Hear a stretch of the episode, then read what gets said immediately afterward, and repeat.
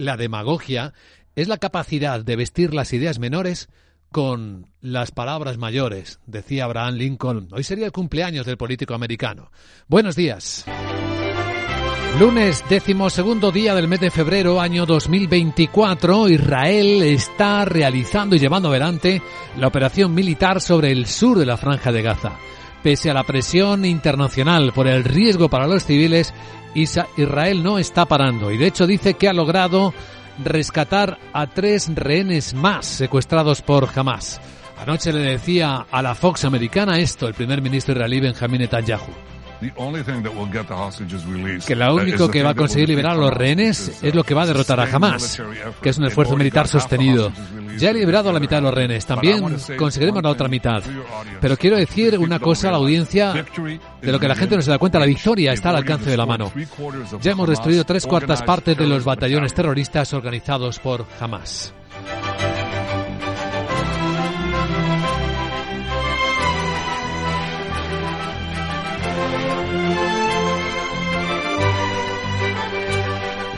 Mientras tanto, en la guerra europea, Rusia está aprovechando la ralentización de la llegada de ayuda económica y militar a Ucrania para bombardear más. Con drones lo está haciendo. Lo ha intentado en las últimas 24 horas sobre Ucrania y sigue haciéndolo en otros lugares. Ya de noche, los eh, parlamentarios eh, bipartidistas republicanos y demócratas americanos intentaban cerrar con toda la prisa de que son capaces un acuerdo para enviar ayuda no solo a Ucrania, sino también a otros países, como Chuck Schumer, el líder demócrata del Senado americano, reconocía. Decía que es esencial que terminemos el trabajo sobre este proyecto de ley. Hace años, quizá décadas, que el Senado no se ocupa de un proyecto de ley independiente que quizá tenga un impacto tan significativo no solo en nuestra seguridad nacional, no solo en la seguridad de nuestros aliados, sino la propia seguridad de la democracia occidental y también de nuestros ideales. La actuación americana sí que está teniendo efecto en el Mar Rojo y la británica. Parece que los hutíes ya no están atacando tanto, aunque los datos, actualizaremos la información del Observatorio de Tráfico Marítimo, reconoce que hay un 51% menos de tráfico por la zona. Y dice el portavoz, el líder político y espiritual de los rebeldes hutíes del Yemen, que es porque Estados Unidos no está encontrando respaldo de otros países. Dice que una de las señales de este fracaso es el intento de Estados Unidos de pedir ayuda a China para mediar y persuadirnos de que detengamos nuestras operaciones de apoyo al pueblo palestino contra los barcos israelíes y los asociados con el enemigo israelí. Pues esto en la escena geoeconómica internacional. Tenemos otros focos de atención como una cumbre mundial de gobiernos, en eh, los países árabes. Tenemos también en el comienzo de la semana el paro indefinido de agricultores y plataformas de pequeños transportistas. El director técnico de COA, José Luis Miguel, recordaba que nada está resuelto la aplicación de la nueva PAG, eh, la situación de los acuerdos comerciales, entrada de productos de terceros países con unos estándares mucho más bajos y luego también desprecios e insultos que se hacen al campo y al medio rural desde posiciones políticas urbanitas. La semana comienza tranquila en los mercados, en parte por la fiesta que siguen en buena parte de los mercados de Asia por las fiestas del año nuevo lunar que mantienen cerradas las bolsas de China o de Japón, por tomar algunas referencias. No obstante, vamos a estar en directo en Pekín dentro de media hora hablando con el investigador del Instituto de Economía Política de la Universidad de Pekín, Alberto Lebrón, porque comienza una prueba de fuego para la economía en transformación, la segunda economía del mundo, la China. Y son los 9.000 millones de viajes de los chinos eh, a sus casas para celebrar la fiesta de la primavera que acaba de comenzar y que se prolongará durante toda la semana. ¿El consumo estará en los niveles esperados prepandémicos o no? Porque los últimos datos muestran hasta deflación, caída de precios en China, precisamente por la falta de tensión en la demanda.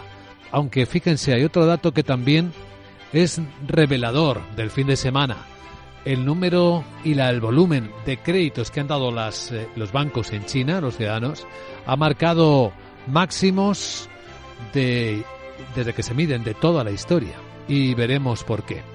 Examinaremos eh, todo esto con Alberto Lebrón hasta que abran las bolsas, que van a hacerlo muy planas en Europa.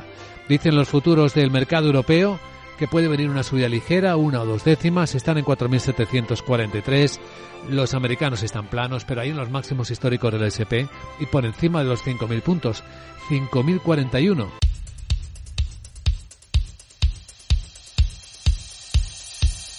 Capital, la Bolsa y la Vida, con Luis Vicente Muñoz.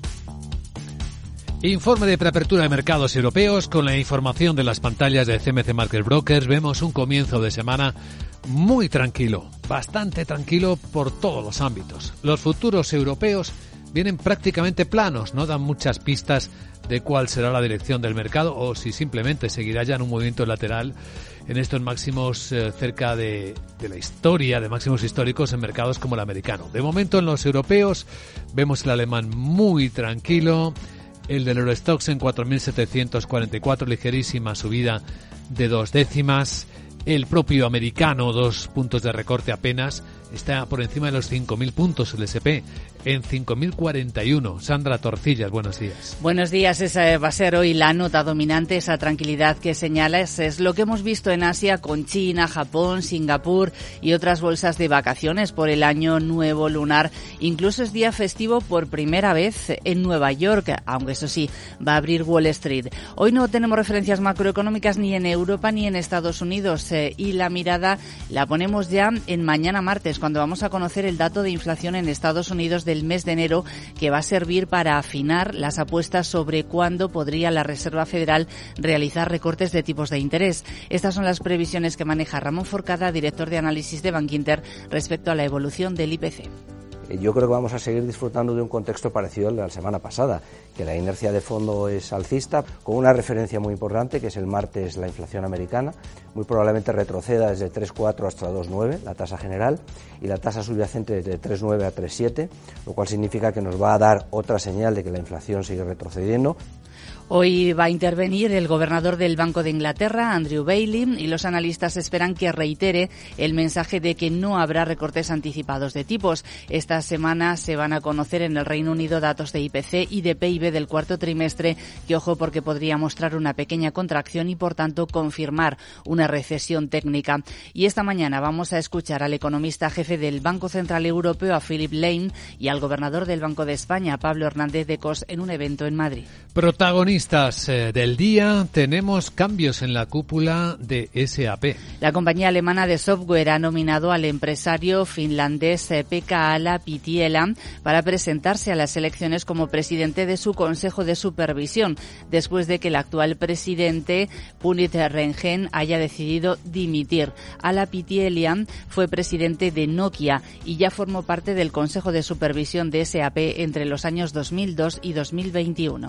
¿Tenemos otros protagonistas? Por ejemplo, Novo Nordisk. Eh, nos vamos a fijar en ella porque Novo Holdings, eh, que es su accionista mayoritario, planea invertir hasta 7.000 millones de dólares anuales hasta 2030. Es lo que ha dicho su consejero delegado Kashi Kutain en una entrevista en el diario Financial Times. Pendientes también de Iberdrola porque los 11.000 millones de euros que iba a destinar a la compra de la estadounidense PNM, PNM Resources van a ir destinados a redes de distribución, según señala el diario El País. Los planes definitivos los van a anunciar en el Día del Inversor, que recordamos se va a celebrar el próximo 21 de marzo.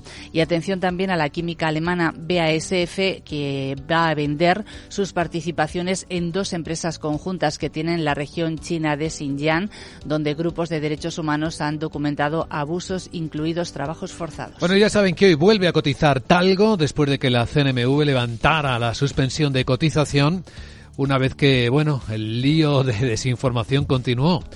Magiar Vagon descartó haber presentado la OPA. La CNMV insistió que para que cualquier eh, OPA pueda seguir adelante debería tener la luz verde de la banca que está presente en Talgo. Así que en esas circunstancias hoy continuará cotizando. Veremos a continuación cómo viene la semana en Wall Street.